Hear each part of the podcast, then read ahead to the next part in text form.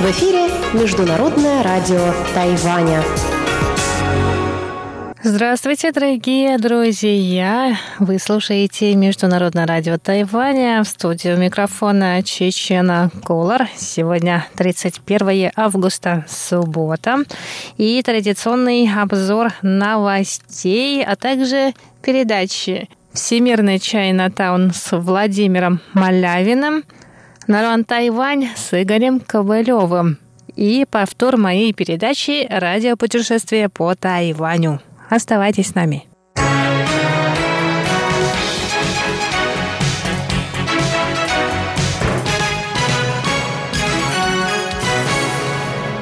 Итак, к главным новостям прошедшей недели. Новая программа субсидий позволит сократить потери Тайваня из-за оттока китайских туристов. Об этом мы сообщали 27 августа.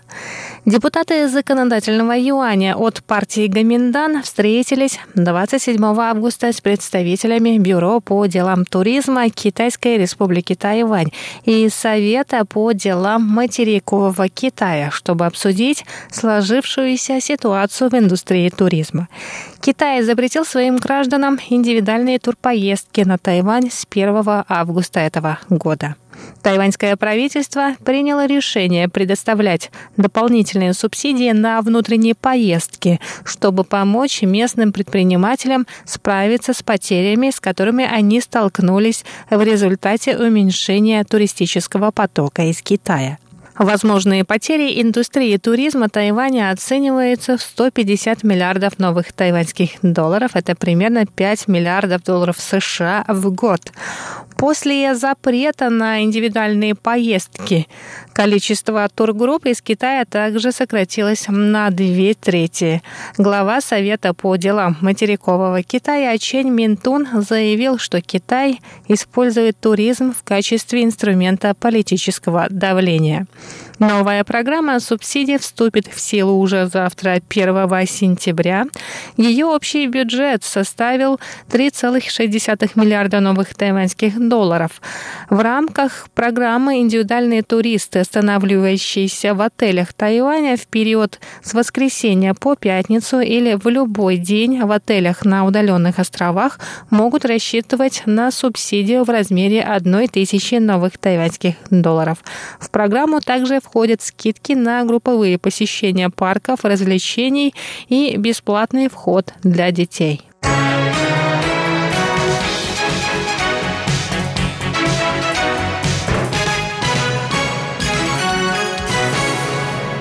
Датская газета «Политикен» опубликовала статью министра иностранных дел Тайваня. Об этом мы также сообщали 27 августа. Статья министра иностранных дел Китайской республики Тайвань Джозефа У, китайское имя которого У Джаусе, была опубликована 27 августа в датской ежедневной газете «Политикен». В своей статье У отметил несправедливое исключение Тайваня из деятельности Организации Объединенных Наций, препятствующее обмену важной информацией и опытом на мировой арене. Он пишет, что в достижении целей устойчивого развития Организации Объединенных Наций главный пункт заключается в инклюзивности. Однако народ Тайваня был исключен из важных структур и встреч. По словам министра, это противоречит целям ООН. У подчеркивает, что Тайвань оказывает помощь в развитии странам Латинской Америки, Карибского региона и Тихого океана. Кроме того, тайваньская национальная система страхования страхования здоровья покрывает 99,8% населения. Тайвань хотел бы поделиться своим опытом и сделать свой вклад в мировое развитие пишет министр. У добавил, что Тайвань не является частью Китайской Народной Республики, и демократически избранное правительство Тайваня представляет интересы его 23-миллионного населения. У выразил сожаление, что ООН изолирует Тайвань и призвал организацию распахнуть двери для Тайваня.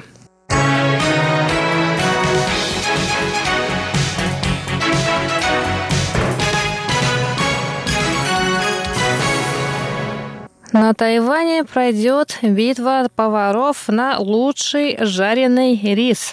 Об этом Международное радио Тайваня сообщало 28 августа. Совет по делам сельского хозяйства объявил о проведении первой в истории битвы поваров на лучший жареный рис. Цель соревнования – поддержать местное производство риса так как тайваньцы стали есть в два раза меньше риса за последние 40 лет. Согласно статистике, в 1981 году один тайванец в среднем съедал 99 килограмм риса в год. К 2018 году этот показатель уменьшился до 45 килограмм. Это показывает, что потребление риса сократилось больше, чем в два раза за прошедшие 38 лет. По мнению представителей ведомства, это связано с появлением большого количества ресторанов европейской кухни на острове, а также желанием местного населения разнообразить свой рацион. Отборочный тур пройдет в 24 точках острова. Конкурсанты должны будут приготовить рис отечественного производства с добавками, присущими их региону. Победитель финального раунда получит денежный приз и возможность заключить контракт с производителем замороженных продуктов.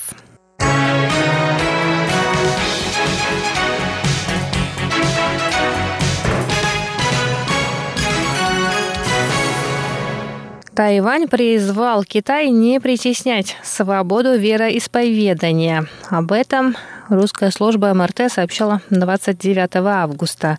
Два католических епископа на днях приняли рукоположение в Китае с одобрения Папы Римского и Пекина. После нескольких лет переговоров в сентябре прошлого года Китай и Святой Престол сдвинулись с мертвой точки в вопросе назначения епископов. Пресс-секретарь Министерства иностранных дел Китайской Республики Тайвань Джоан Оу выразила 29 августа позицию ведомства по этому вопросу. На данный момент Ватикан является единственным дипломатическим союзником Тайваня в Европе. Оу сказала, что Министерство иностранных дел продолжит следить за развитием отношений между Ватиканом и Китайской Народной Республикой. Она также выразила надежду, что новая договоренность между ними позволит верующим Китая получить свободу вероисповедания. Оу подчеркнула, что Китай насильно присоединил независимые подпольные церкви к католической церкви, одобренной государством.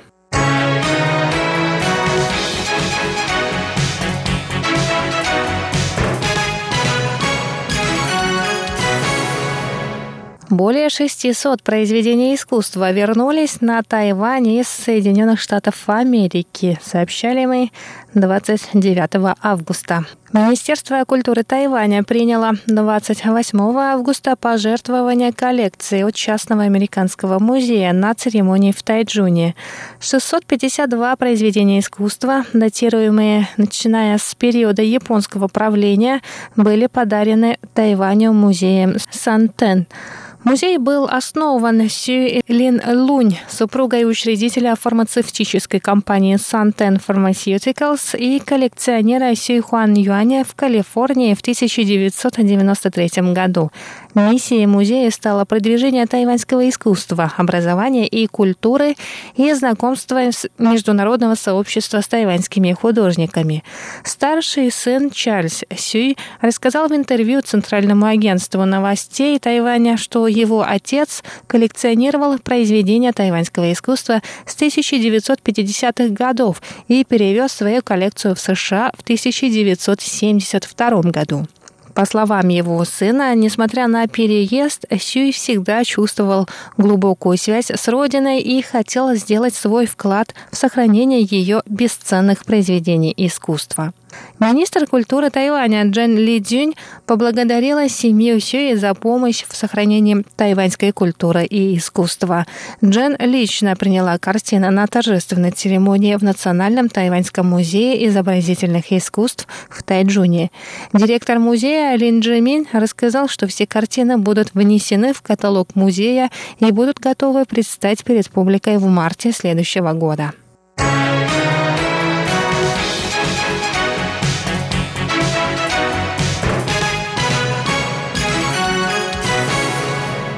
Председатель Совета по делам материкового Китая Чен Минтунь выступил на международной конференции «Вызовы и развитие современного Китая». В своей речи он заявил, что 23 миллиона тайваньских граждан никогда не примут идею «одна страна, две системы», несмотря на нежелание Китайской Народной Республики признавать Китайскую Республику Тайвань. Ранее в этом году председатель Коммунистической партии Китая Си Цзиньпин заявил о возможности применения военной силы для реализации концепции «одна страна, две системы» на Тайване. По словам Чен Минтуна, это прямое заявление о возможной аннексии. Эти провокационные действия не только угрожают миру в Тайваньском проливе, но и нарушают принципы мирного сосуществования, принятые международным сообществом. Чень подчеркнул, что ни с исторической точки зрения, ни с точки зрения международного права Тайвань никогда не был частью Китайской Народной Республики. Тайваньский народ не подчинится авторитарному правлению Китая, а правительство Тайваня гарантирует защиту суверенитета и демократии. Мы не подадимся угрозам, но и не будем идти на пролом, обретя поддержку. Тайвань делает все для мирного сосуществования. Наша позиция за мирный диалог неизменна. Одновременно с этим мы принимаем меры для защиты демократии. Чейн добавил, что вся ответственность за тупиковую ситуацию в развитии отношений двух берегов Тайваньского пролива лежит на Пекине. По мнению Ченя, мир в Тайваньском проливе можно установить лишь после демократизации Китайской Народной Республики, и Тайвань может стать хорошим примером для этого. Стоит лишь Коммунистической партии Китая провести политические реформы, реализовать принципы свободы и демократии, начать уважать права человека, и все проблемы разрешатся, а народ Китая будет следовать за властью по собственной воле, считает тайваньский госслужащий.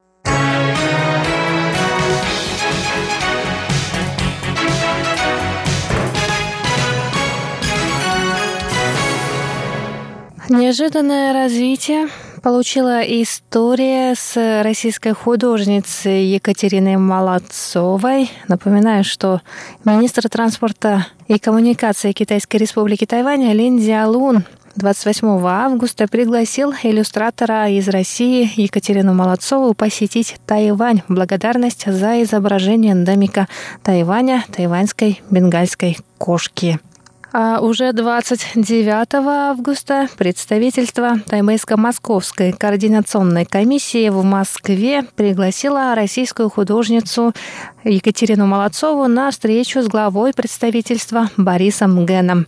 Художницу пригласили на Тайвань на церемонию, посвященную новому дизайну поезда в Диди, Церемония пройдет 20 сентября. Ранее на этой неделе тайваньские средства массовой информации сообщили о скандале вокруг нового дизайна туристического поезда в поселке Дидзи уезда Наньтоу. Ответственный дизайнер Дян Мэнджи использовала изображение леопарда, выполненное Екатериной Молодцовой, о чем стало известно тайваньским пользователям интернета, обрушившимся с критикой на тайваньского дизайнера. Тайваньская общественность раскритиковала Дзяня за использование образа леопарда, а не тайваньской бенгальской кошки, который должен был быть посвящен новый дизайн поезда. После этого Дзянь в прямом эфире в одной из социальных сетей рассказала, что приобрела эту иллюстрацию на фотостоке Shutterstock. Этот инцидент не оставил без внимания министр транспорта и коммуникаций Тайваня Лин Диалун. Он написал комментарий на странице Екатерины Молодцовой в Инстаграме, пригласил художницу на Тайвань и поблагодарил за иллюстрации бенгальской кошки, которые Молодцова подарила жителям Тайваня. Представительство Тайбэйско-Московской координационной комиссии в Москве выразило благодарность Екатерине за иллюстрации животного эндемика Тайваня и от лица министра Линдзиалуна пригласила художницу на остров. Для самой художницы ажиотаж вокруг ее работ стал полной неожиданностью. Дорогие друзья, обзор главных новостей недели подходит к концу. С вами была Чечена Кулар. Оставайтесь с нами.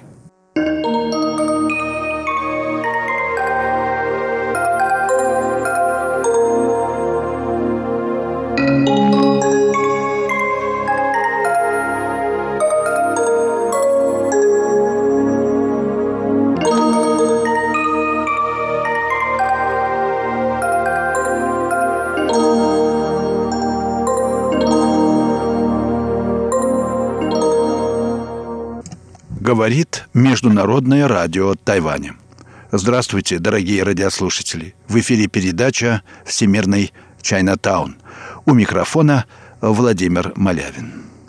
В предыдущих передачах, если вы помните, я затронул тему значения вещей, культурных артефактов в мировоззрении народов Восточной Азии и немножко попытался сформулировать роль и значение э, вот этих артефактов в интеграции, духовной интеграции, духовном единении евразийского ареала.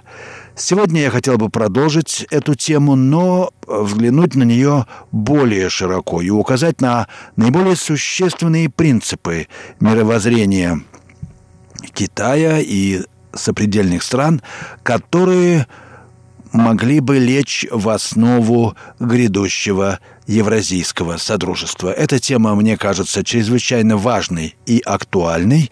К тому же она мало кого привлекает по разным причинам, и у нас есть, мне кажется, острая необходимость разобраться в том, ну что может служить общей основой для совместного существования, для сотрудничества и дружбы между великими народами э, Азии и России.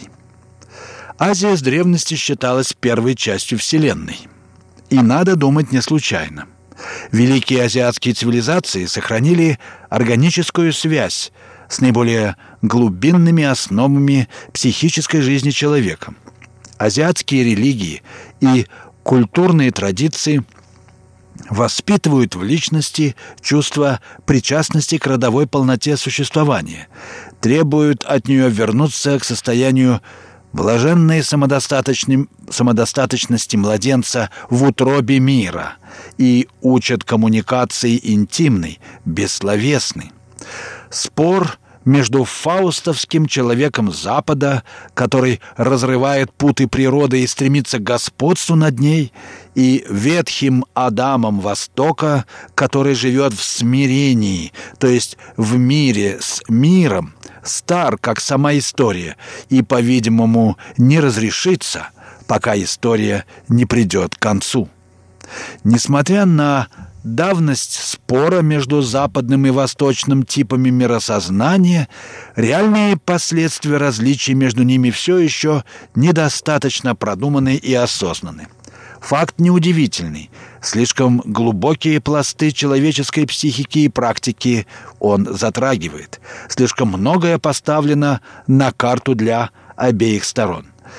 Но сегодня, в момент явного исчерпания интеллектуальных ресурсов западного модерна, заставляющий Запад отказываться от привычных догм и открываться, часто помимо своей воли, более аморфным и гибким мировоззренческим установкам Востока складываются как никогда благоприятные условия для диалога Запада и Востока и выработки основ действительно глобального мира, в котором эта фундаментальная оппозиция человеческой истории преобразится, если не в логически стройный синтез, мне он представляется крайне маловероятным, то, по крайней мере, в некую целостную мыслительно-духовную конфигурацию.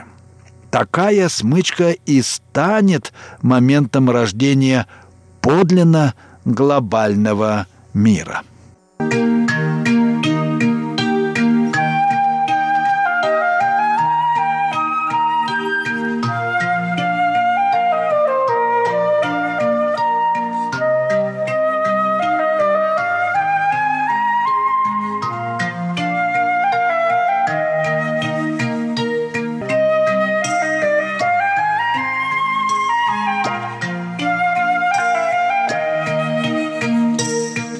Вы слушаете передачу «Всемирный Чайнатаун» Международного радио Тайваня. Передачу ведет Владимир Малявин. И сегодня в этой передаче я начинаю разговор не больше и не меньше, как о мировоззренческих принципах, которые могут стать основой духовного единства народов, населяющих Евразию. Эти принципы должны радикально отличаться не потому, что мы так хотим, а потому что такова, видимо, провиденциальная э, воля, э, реализуемая в истории.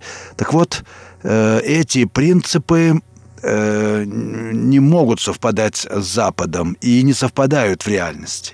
А в ряду понятий, которые знаменуют преодоление интеллектуальной традиции Запада, видное место принадлежит понятию синергии – Сегодня оно широко применяется и в естественных, и в гуманитарных науках, правда, в меньшей степени. Некоторыми отечественными учеными выдвинуты концепции синергийной антропологии, цивилизационной синергии и тому подобное. Отдельные историки и востоковеды отмечают роль принципа синергии в организации евразийского геополитического и цивилизационного пространства – но понятие синергии еще не стало предметом систематического исследования применительно к социокультурным, цивилизационным или геополитическим отношениям. Между тем, именно синергия, как можно предположить, является ключом к пониманию самобытной природы евразийской общности. Синергию часто называют принципом организации, или точнее самоорганизации сложных систем, самой разной природы, от хаоса микромира – до живого тела. Этимологически этот термин означает «содействие», «сотрудничество», но он получил самостоятельную жизнь, вероятно, вследствие того, что, в отличие от сотрудничества, относится к связям и отношениям, которые лежат за пределами рефлексии, являются полностью спонтанными и, на первый взгляд, не поддаются сознательному регулированию.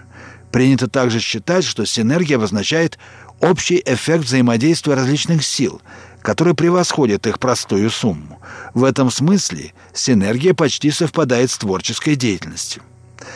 Я не буду говорить о природе и сущности синергии в теоретическом плане, а сосредоточусь на двух аспектах этого явления, которые особенно важны для исторического исследования – метафизических предпосылках синергии в человеческой практике и ее последствиях для истории культуры.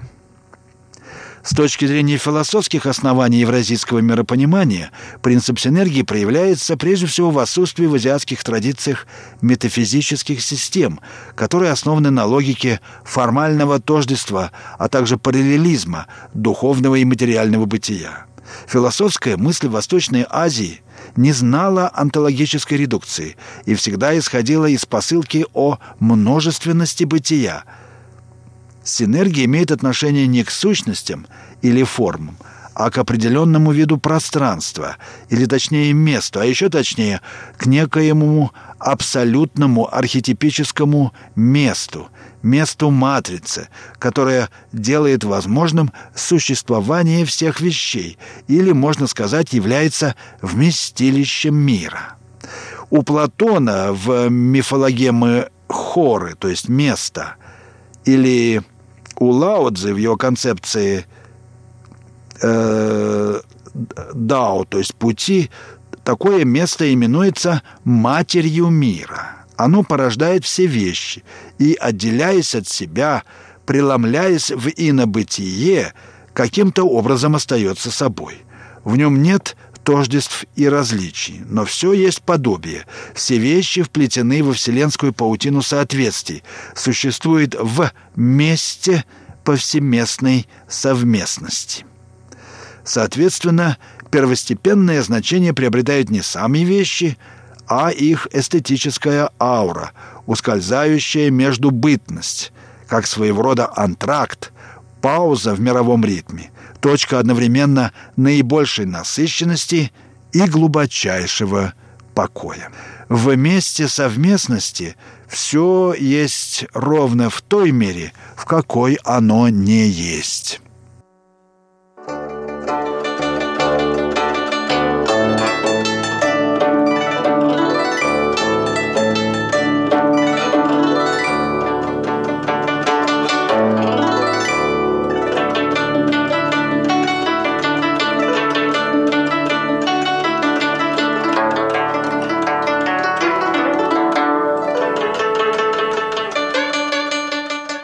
Вы слушаете Международное радио Тайваня.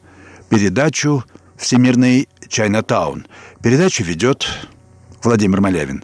Темой сегодняшней передачи является принцип синергии как основа мировоззрения народов Восточной Азии. Я только что сказал, что синергия предполагает особые отношения между вещами, которые можно определить как совместность, э, когда вещи принадлежат к одному месту повсеместно. Эта совместность воплощает существеннейшее свойство синергии, а именно самовозрастание бытия. Она соответствует точке сингулярности, которая знаменует разрыв в любой длительности и присутствие в ней реальности более высокого порядка. Ей соответствует формула из китайской книги перемен. В смешении вещей рождается благодатная сила. Всеобщность смешения придает всему сущему статус подобия, каковое становится собой как раз в той мере, в какой отличается от себя. Другими словами, подобие, как само сознание, усиливается и само в себе возрастает посредством оставления себя. Оно есть то, чем не является, и пребывает там, где его нет. Подобие — это трещина или складка бытия, в которой зияет бездна свободы. Оно, по сути, есть природа времени, как бесконечного саморазличия, добытийный разрыв, который служит матрицей бытия.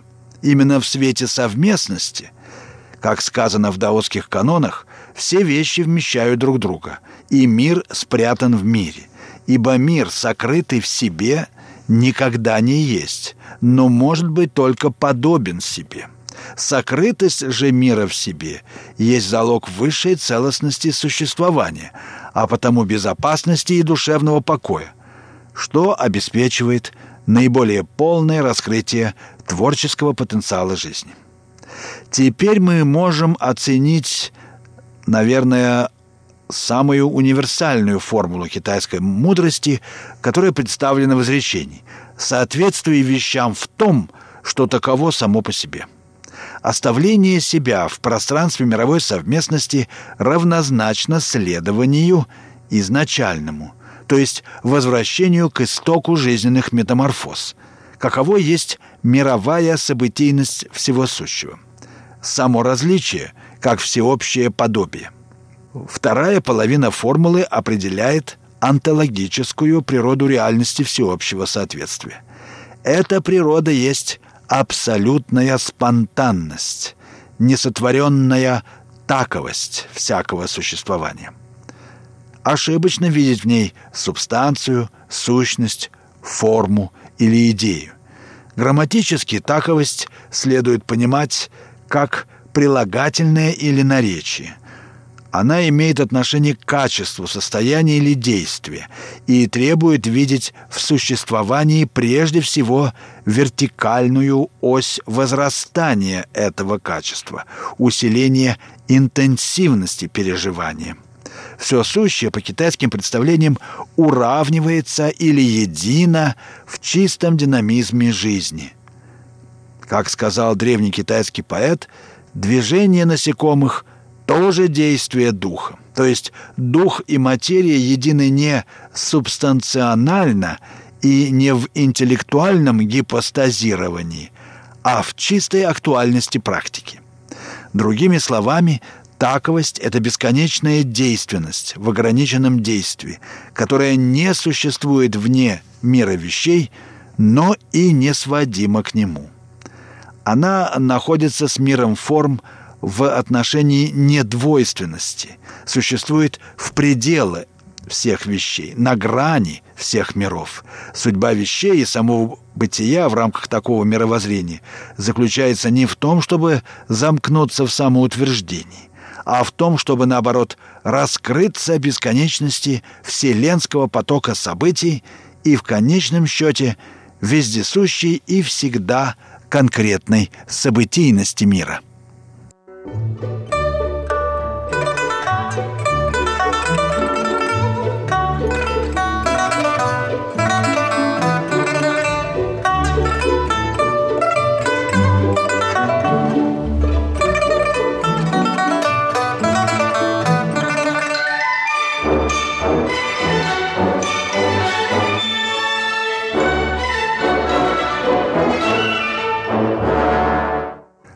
Слушаете передачу «Всемирный Чайнатаун» Международного радио Тайваня. И я, ведущий этой передачи Владимир Малявин, продолжаю свой рассказ о принципе таковости в китайской э, философской традиции.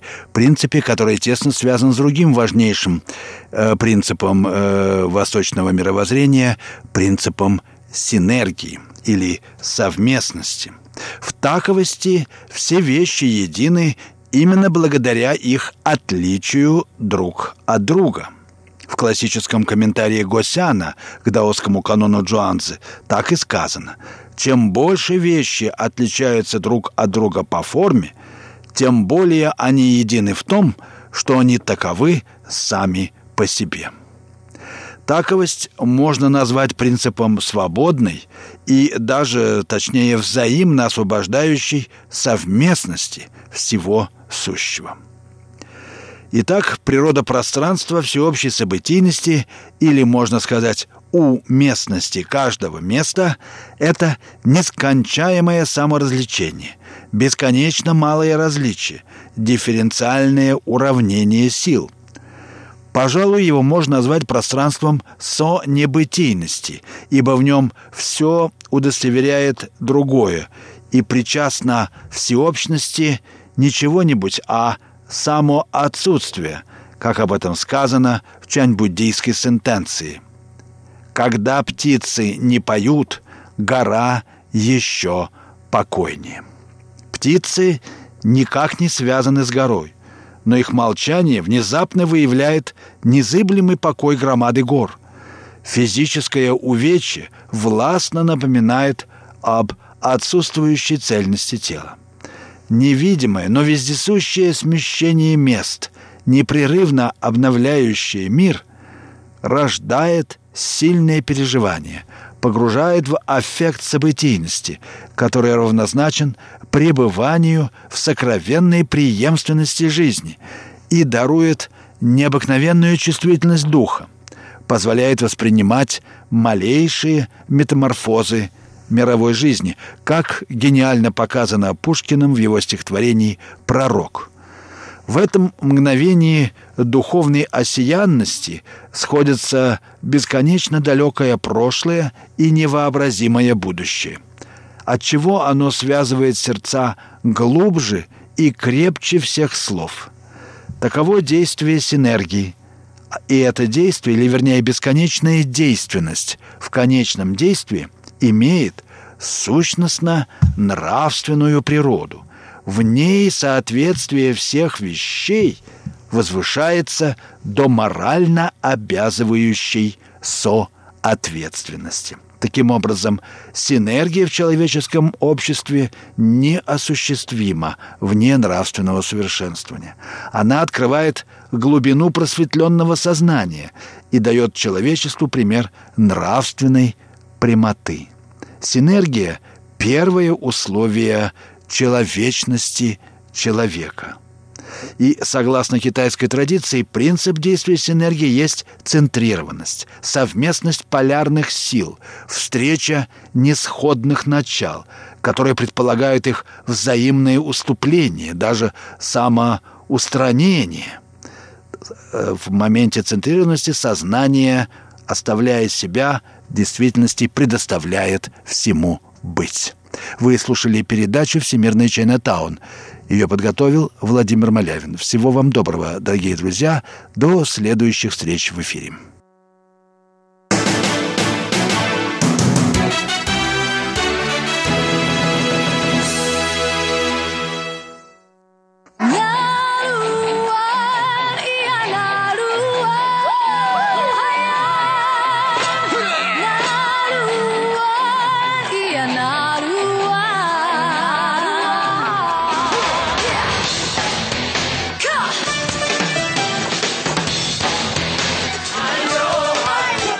Добрый вечер, дорогие радиослушатели. В эфире передача «Нурайн Тайвань» и с вами ее ведущий Игорь Кобылев. В сегодняшнем выпуске я хочу предложить вашему вниманию еще несколько песен замечательной, известной певицы коренного происхождения, выступающей под сценическим псевдонимом А. Мэй. Обычно песни, звучащие в нашем эфире, либо на китайском языке, либо на одном из коренных языков Тайваня.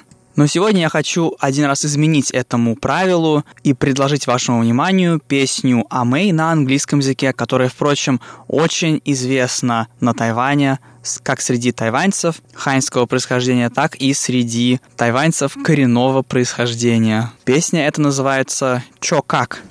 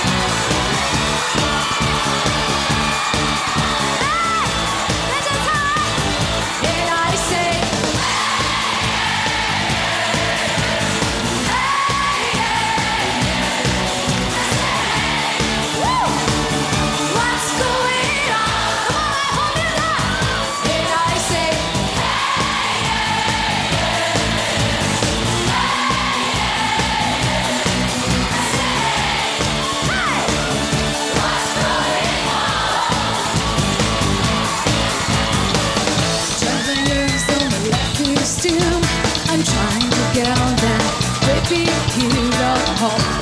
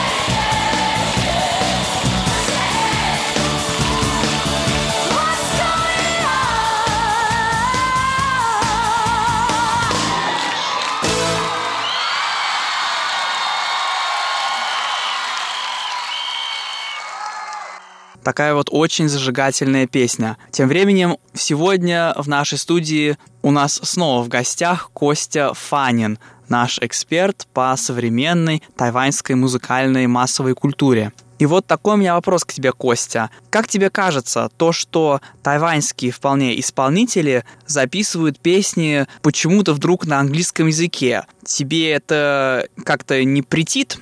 И вообще, как тебе кажется, как тайваньцы относятся к такому вот э, странному поведению отечественных певцов, которые записывают песни не на языке страны, в которой они живут?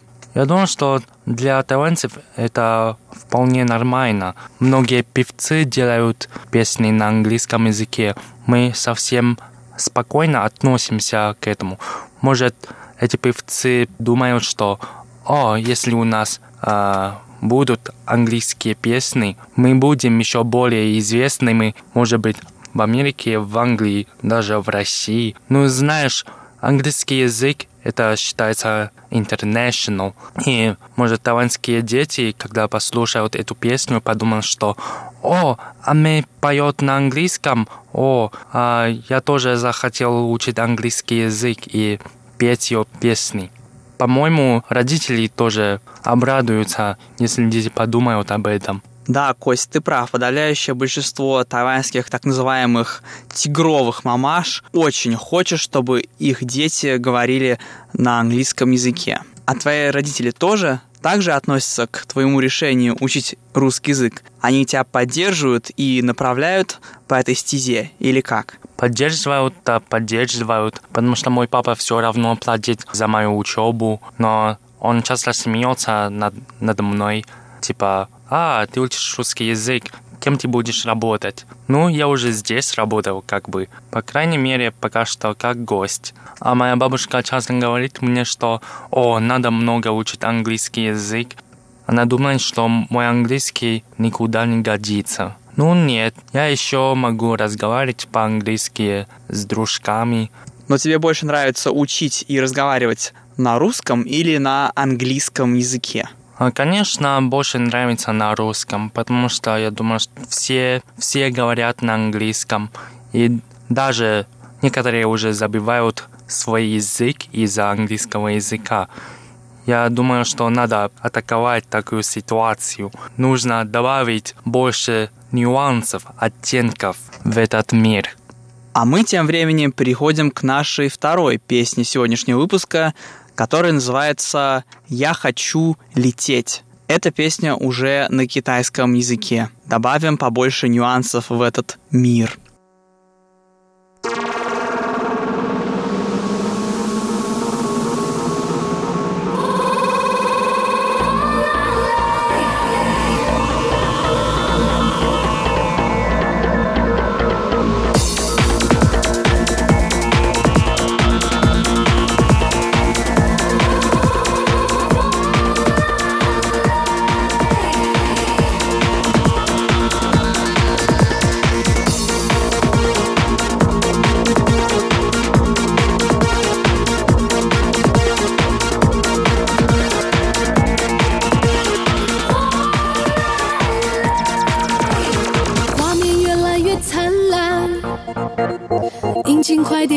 起来，爱在每一天展开，热情没空停下来，感觉正要冲上来，你看看我多自在，双眼盯牢着现在，心情像海 always bright，爱就要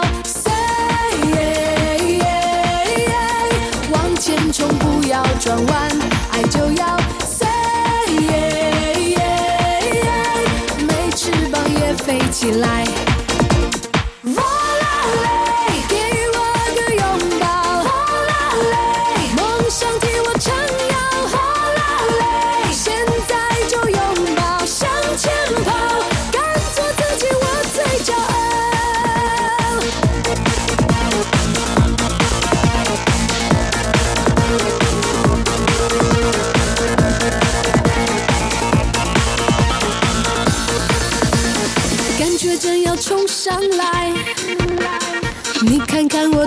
自在，双眼盯牢着现在，心情像海 always bright，爱就要 say，往前冲不要转弯，爱就要 say，没翅膀也飞起来。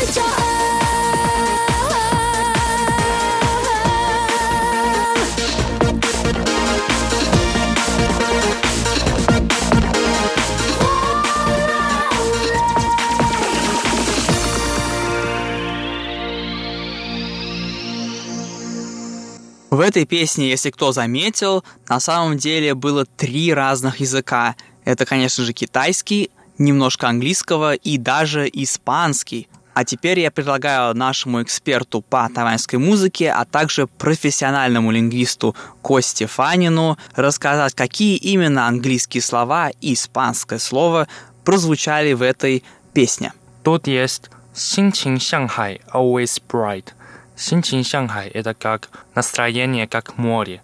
А Always bright — это всегда светло. И потом «Ай Чуяо Сэй» — «Ай» значит «любить», «Чуяо» э, значит «надо». То есть, если любишь, надо сказать. Эта фраза смешана э, с английским языком. Так очень многие тайваньцы говорят, потому что они считают это модным. И потом появилась наша испанское слово «воларе», а воларе как раз в тему, то есть подходит этой песни, потому что воларе значит лететь как наше название песни. По-испански, да? По-испански. Да, по-испански. Как наше название песни «Я хочу лететь».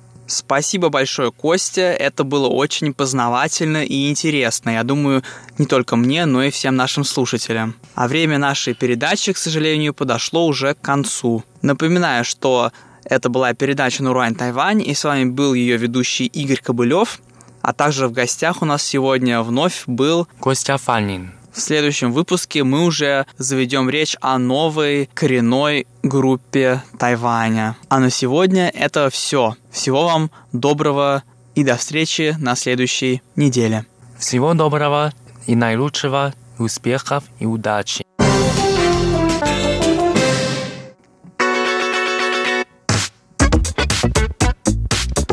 Радио путешествие по Тайваню.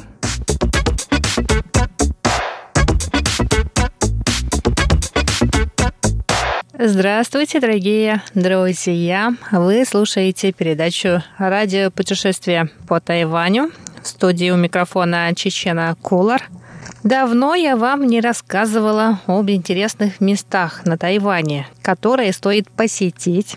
А тут и повод появился. Сегодня мы с вами отправимся в небольшое путешествие в район Жуифан, специального муниципалитета Новый Тайбэй, но не в деревушку Дёфен, визитную карточку этого района, а промышленный объект, бывший медиаобогатительный завод, который известен под романтичным названием «Руины 13 ярусов». По-китайски «Шисан Цang Ичи».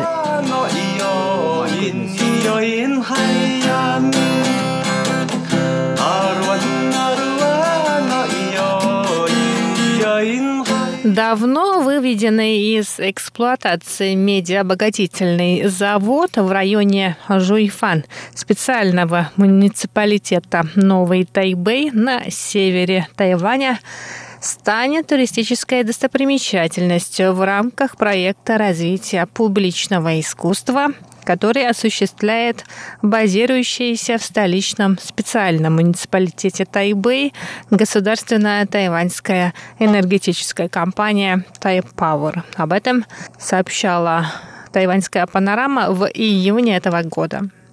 Этот бывший промышленный объект причудливым образом расположился каскадом своих сооружений на склоне горы. Его называют то дворцом Патала, так как бывший медиабогатительный завод напоминает царский дворец и буддийский храмовый комплекс, расположенный в Лхасе, в Тибетском автономном районе Китайской Народной Республики. Руины 13 ярусов сравнивают с Мачу-Пикчу, с древним городом, находящимся на территории современного Перу. Этот 86-летний памятник индустриальной эпохи на протяжении нескольких последних десятилетий оставался недоступным для посещения с учетом рисков химического заражения. Все-таки промышленный объект. Но после проведенных здесь широкомасштабных очистительных и восстановительных работ бывший медиаобогатительный завод уже через пару недель примет первых туристов. Открытие нового туристического объекта намечено на 13 сентября на праздник середины осени.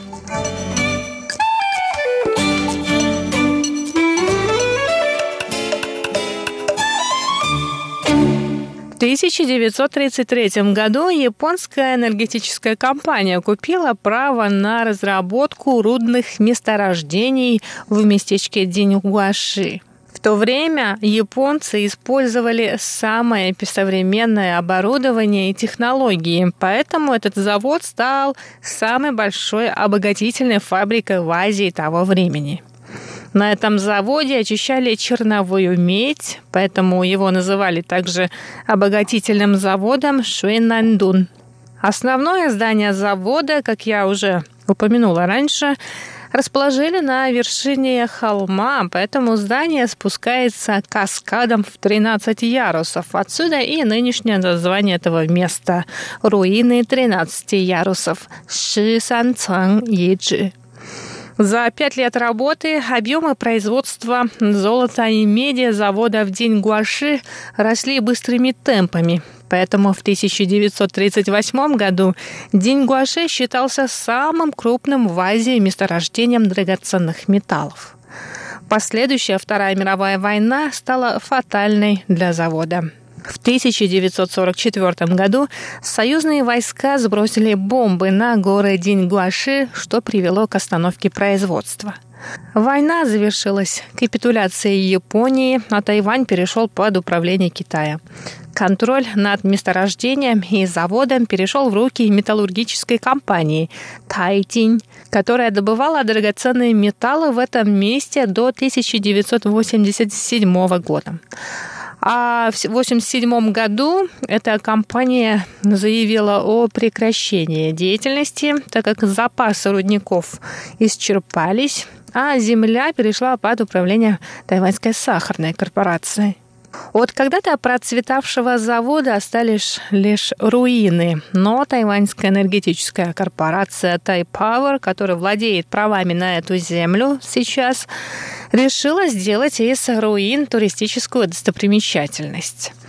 Проект по превращению завода в туристический объект был разработан компанией Thai Power и тремя местными художественными и культурно-креативными группами – этот проект представляет собой составную часть четырехлетней инициативы, цель которой – воскрешение принадлежащих Тайпауэр и ныне никак ею не используемых объектов в исторической зоне Диньгуаши на севере Тайваня, известной в прошлом прежде всего как центр тайваньской золотодобычи.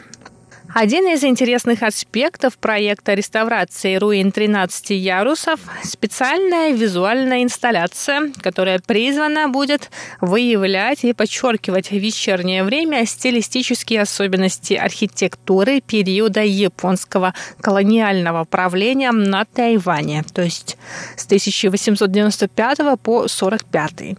Эта работа осуществляется группой местных специалистов под руководством всемирно известного известного мастера светового дизайна Джоу Ляня.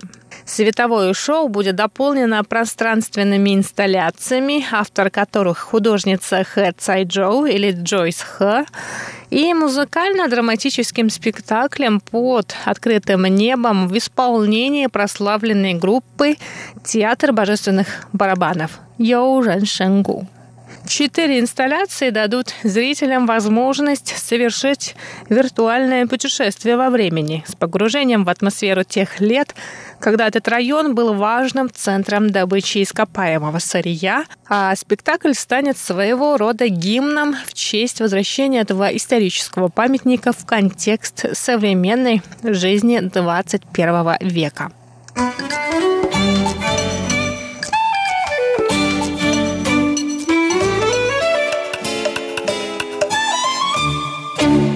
Согласно данным компании Power, еще одна интересная задумка, которая находится в стадии проектирования, это компьютерное приложение, создаваемое на основе технологий дополненной реальности и посвященное ныне полуразрушенному синтоистскому золотому храму Хуангдине Шэнши в Дингуаши, там же, где находится медиаобогатительный завод.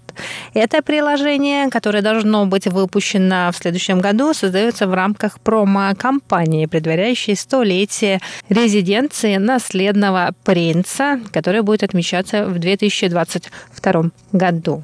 Как пишет тайваньская панорама, это здание в традиционном японском стиле было построено в местечке Дингуаши в 1922 году к планировавшемуся тогда посещению этого места тогдашним наследным принцем Хирохита, который позднее стал императором, правившим под девизом Сёва.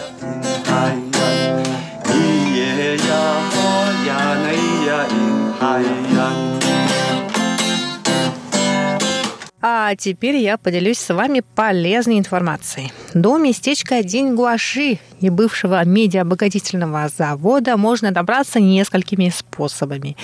Я не беру в расчет тех, кто отправится туда сами за рулем, так как Google карты на Тайване подскажут наиболее удобный маршрут. А вот если вы на своих двоих, то у вас есть три варианта. Из Тайбэйского железнодорожного вокзала можно поехать на поезде до станции Жуйфан, там сесть на автобус 1001, следующий по маршруту от Дилуна до парка Лонгтон и выйти на остановке Шуэйнантон.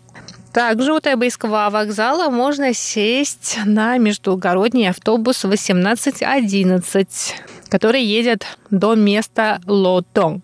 И также выйти на остановке Шуэйнантон. До Дингуаши также можно добраться на автобусе из самого Дилуна. Автобус, следующий по маршруту 1052. И вам также необходимо будет выйти на остановке